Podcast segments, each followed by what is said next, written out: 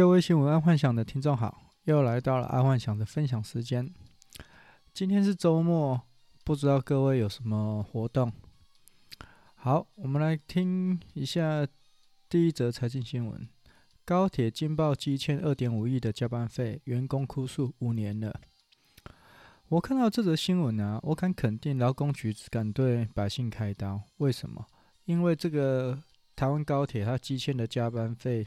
对一个资深员工，曾经有高达到四十万，都还没有付。这摆明了已经违违背了劳基法，可是劳工局却没有要求高铁去强制执行或连续开罚，这个还蛮奇怪的。因为这在民间企业的话，肯定就是连续开罚，开罚到那个什么这间公司愿意做为止。然后最奇怪的就是连监察院。监察院也没有动作去查核，说为什么劳工局不做那个开罚的动作？虽然我觉得台湾号称是鬼岛，这个也鬼得莫名其妙了。哎，但是我觉得这个新闻出来之后，肯定肯定这个高铁就要动作了，不然没办法收山。所以这后面应该是有人在操刀。好，再来娱乐新闻。五十岁光良大秀金石六块肌，网红忍不住伸魔手。这个啊，光良啊，最近开了演唱会，然后演唱会当中他秀出了六块肌。他是说他用了三个月的魔鬼训练，然后把淀粉戒掉啊，也戒糖啊，然后就把六块肌给练出来了。所以。没有所谓做的做不做得到的问题，只有愿不愿意做的问题。但说真的啦，五十岁还练得出六块肌，我蛮佩服他他的。大部分我所知道的五十岁的人，男生呢、啊，哦，男人也好，要有六块肌的很少啊。应该是说，不要说六块肌啊，就没有小腹的都很少了，何况是六块肌。所以可见，淀粉跟糖是一个非常重要的因素。然后对于普通人来讲，淀粉跟糖还是摄取量太多了。对一天来说，啊，这也难怪啦，因为毕竟台湾到下班的时候就是要吃吃喝喝啊，或者是要应酬啊。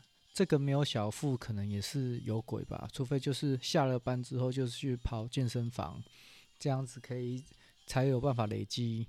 下，嗯、呃，累积那种维持身材啊，不然就是要断食。我这我能想到就这样了。那不知道还有没有听众有什么其他方式？以目前我所知道的，应该就这样了。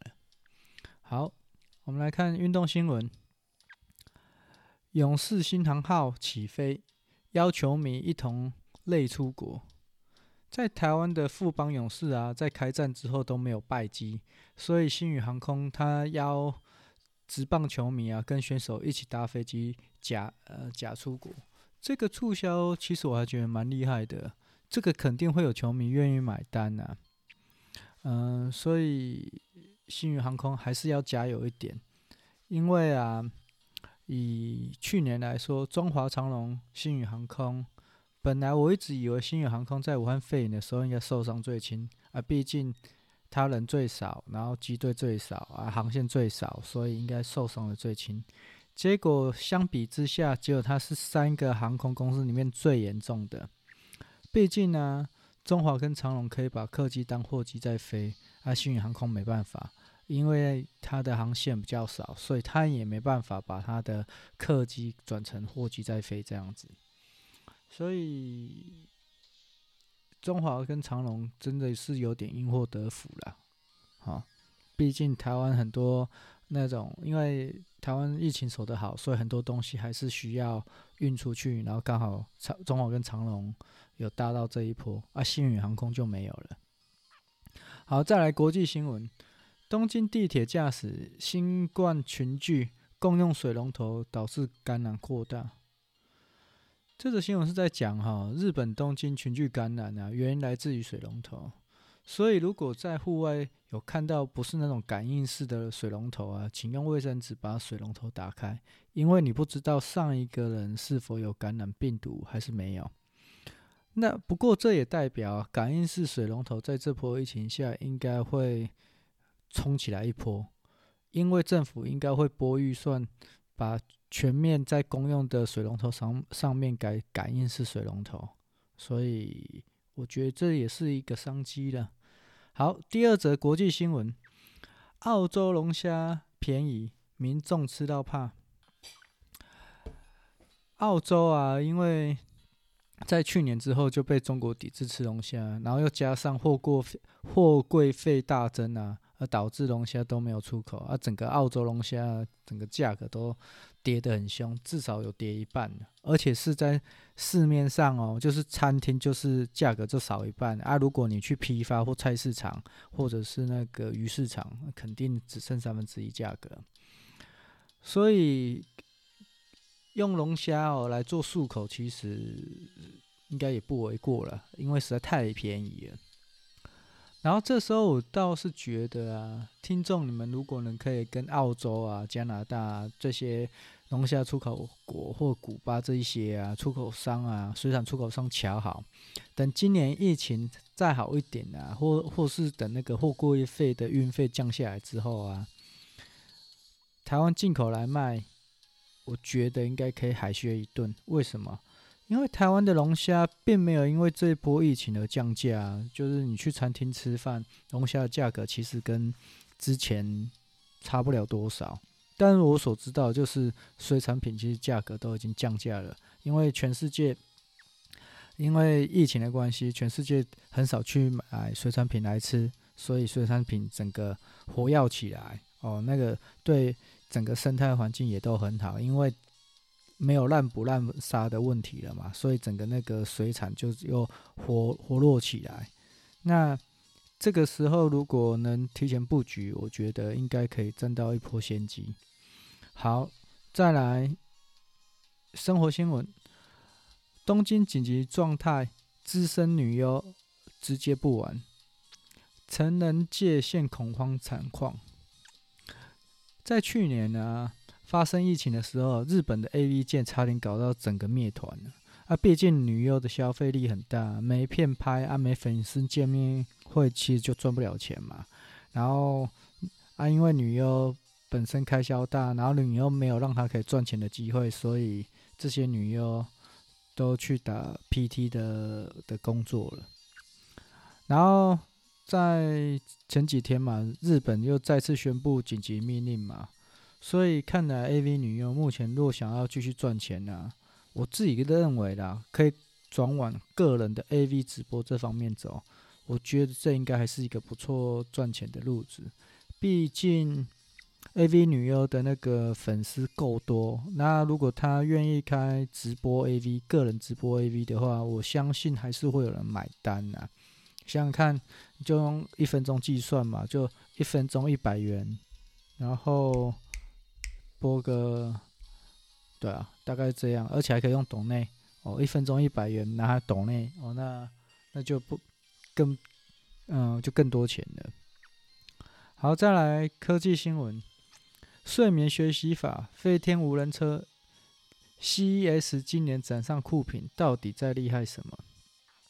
在今年的 CES 上发表了睡眠学习法的机器跟飞天无人车。这个睡眠学习机啊，是由台湾的工研院发发展出来的。也就是说啊，在它是透过人在睡觉时候啊，透过那个呃无线波，让日间的浅层记忆啊转成深层的记忆。我看到这里，我觉得我一定会买来试一试啊，实在太特别了，因为它已经寄转出去了，所以我想。今年应该就可以看到东西。睡觉的时候还可以学习，我觉得这是非常非常厉害的产品。我觉得我就很欠缺了，因为毕竟那个现在啊，很多东西就是看了就忘了。然后为什么？因为它都在我的浅层记忆，它没有转到我深层记忆。所以如果可以，可以有这种由浅层转到深层的那个。学睡眠学习机，我可能肯定要买来试试，而且帮小孩子试试看可不可以把把他们的那个学习能力再往上拉。这样，好，在第二则科技新闻，最高飞行时速达八十八公里，凯迪拉克的飞行电动车四大亮点。在十年前啊，我看到无人机的时候，其实就在想说，如果把它等同放大的话，应该可以做成载人的飞机。那个想法过了十年啊，真的成真了。凯迪拉克真的要发展那种飞行电动车哦，呃，这个真的是我们未来的一个趋势。但是我觉得，如果以后发行电动车应该要有非常多的感应器，因为每一台车都在上面飞。如果你没有感应器的话，我觉得碰撞是可难免。然后不然就是用五 G 去控制它的固定航线。嗯，如果有看到那种二十年前的一部电影，就是《第五元素》哦，我觉得就会大概像那样子。哦，《第五元素》我也觉得建议大家去看。因为毕竟它是二十年前的片子，但是二十年前它建构出来的概念，有可能就是在十年后会发生。我们以我们现在来讲的十年后会发生，然后我建议大家去看一下。以现在来说，我觉得那部片是神片，叫做《第五元素》，还不错看。